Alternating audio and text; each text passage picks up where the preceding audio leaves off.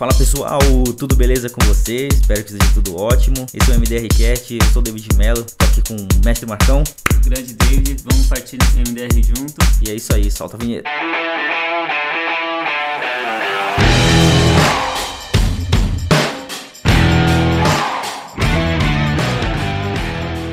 Marcão, esse MDR Cast aqui hoje é sobre os impostos mais absurdos que temos no Brasil. Temos um, alguns montes, hein, Marcão? Temos alguns montes. Temos mesmo, Temos, tem algum- temos alguns montes. Você tem um- algum imposto específico, Marcão, que você queira começar falando aí?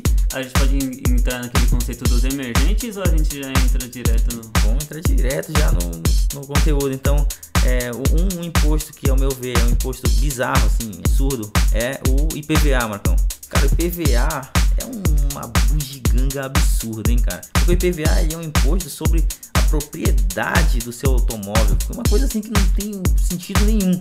Assim, se você é proprietário de alguma coisa, você tem que pagar um tributo em cima daquilo. E tabelado, e depende do tamanho, do, preço do carro, uma série de outras coisas. O que você acha, Marcão, desse, desse cara, IPVA, meu? Cara, pior que a renda nenhuma a gente tá tendo, né? Pra gente tá sendo tributado. Mas a a própria concepção de que a gente cresceu, desenvolveu, teve receita suficiente pra conseguir comprar um veículo, a gente tem que ser tributado por isso. Então é uma sacanagem sim. Infelizmente, por enquanto, a gente não consegue muito brigar com referente a isso. Mas vamos ver se mais pra frente a gente encontra uma briga que dê pra gente ganhar.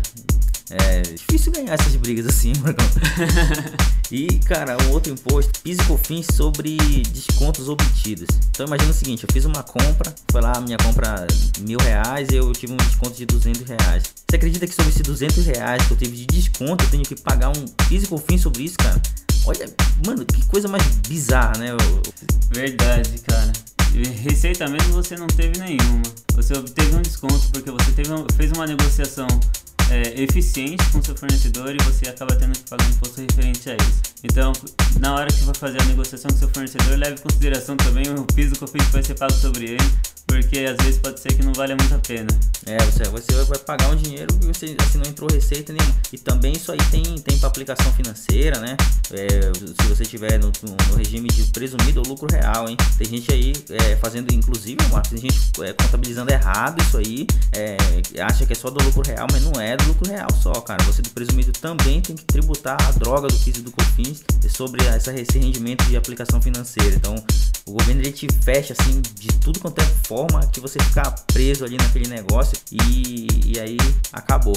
Agora, o- o- Não, exatamente. Até para expandir um pouco, é, a gente entra aqui no crédito do no, no crédito do PiscoFins e tudo, mas é, tem que lembrar também que isso daí vai ter imposto de renda e CCL em cima, porque vai afetar seu resultado. A gente tem que lembrar que o lucro presumido, por mais que muita, muita gente, muita empresa acaba não, não incluindo a nossa base de cálculo, ela tem tributação de 100%. Então tem uma série de, de complicações que você tem quando você tem uma empresa de ou lucro presumido, que não seja do Simples Nacional ou MEI, você tem que ter um cuidado adicional referente a isso. sim, com certeza é, ter esses cuidados todos é. E no final das contas, cara, às vezes esses problemas, ô Marcos, ela só surge quando tua empresa começa a crescer, cara. Exatamente. Quando a tua empresa começa a crescer, é aí que começa a estourar todas essas bombas que você fez tudo errado. É por isso que é importante ter uma contabilidade confiável, uma, confi- uma contabilidade séria, uma contabilidade com profissionais especializados para entregar um- o teu balanço e assim, você ter confiança naquilo que tá ali.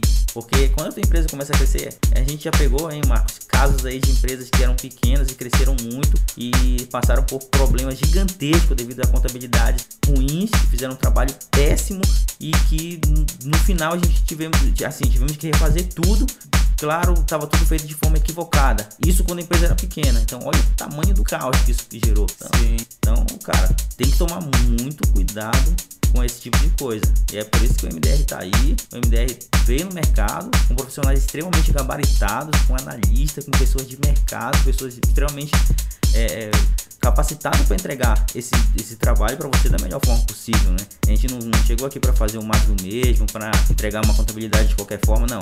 Aqui você só, só vem se você quer ter resultado com o seu negócio. Você só vem pro MDR se você realmente está disposto a fazer diferente também o seu negócio e não só esperar também que, é, que o- a, a contabilidade vai te ajudar, mas você também tem que fazer sua parte. Mas se, se você vem pro MDR, tem que ser uma pessoa também fora da média.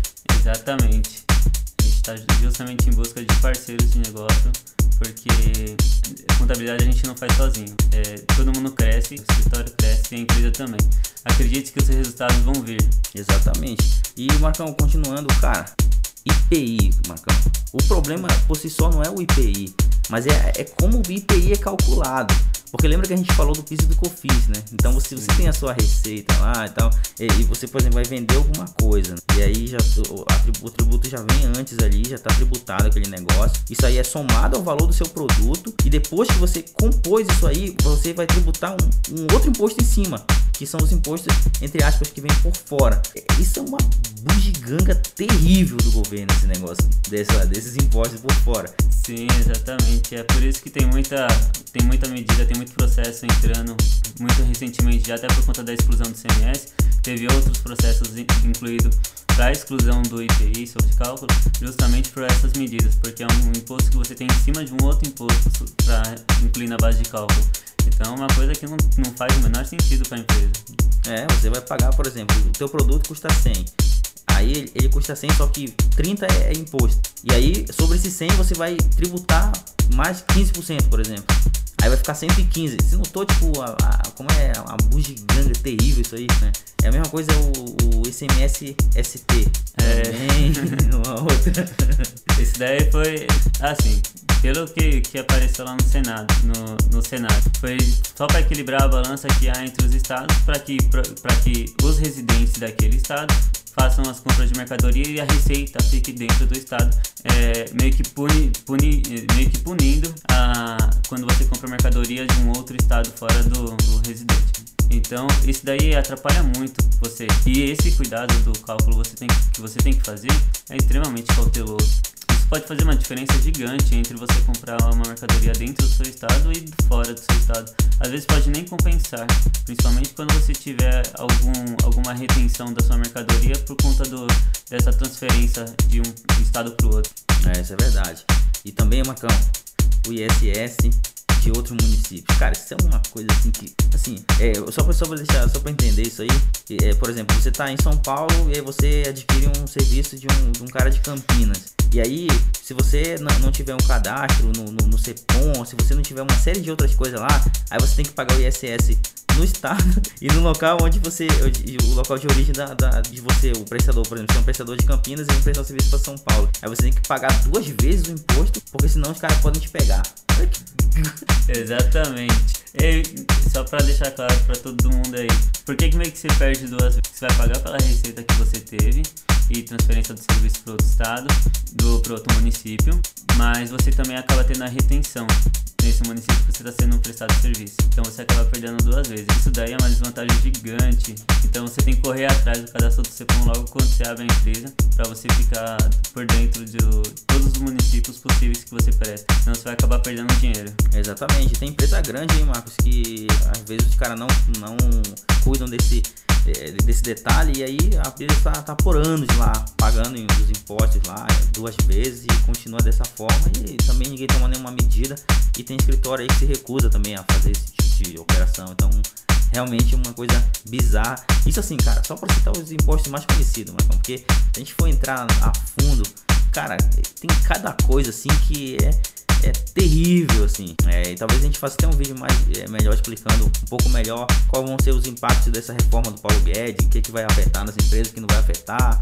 É, o que é dividendo, tem gente que não sabe, ah, vai tributar dividendo, tem gente que não sabe nem o que é. A gente vai fazer uma explicação mais detalhada disso nessa proposta do Guedes, se mudar, o que, o que altera, o que muda para você, pessoa física que recebe no, no CLT ali, o que, que vai acontecer, o que vai alterar para você. A gente vai também fazer um podcast muito legal sobre isso aí com o Mestre Marcão também. Talvez o Mister participe, o Mister Bahia.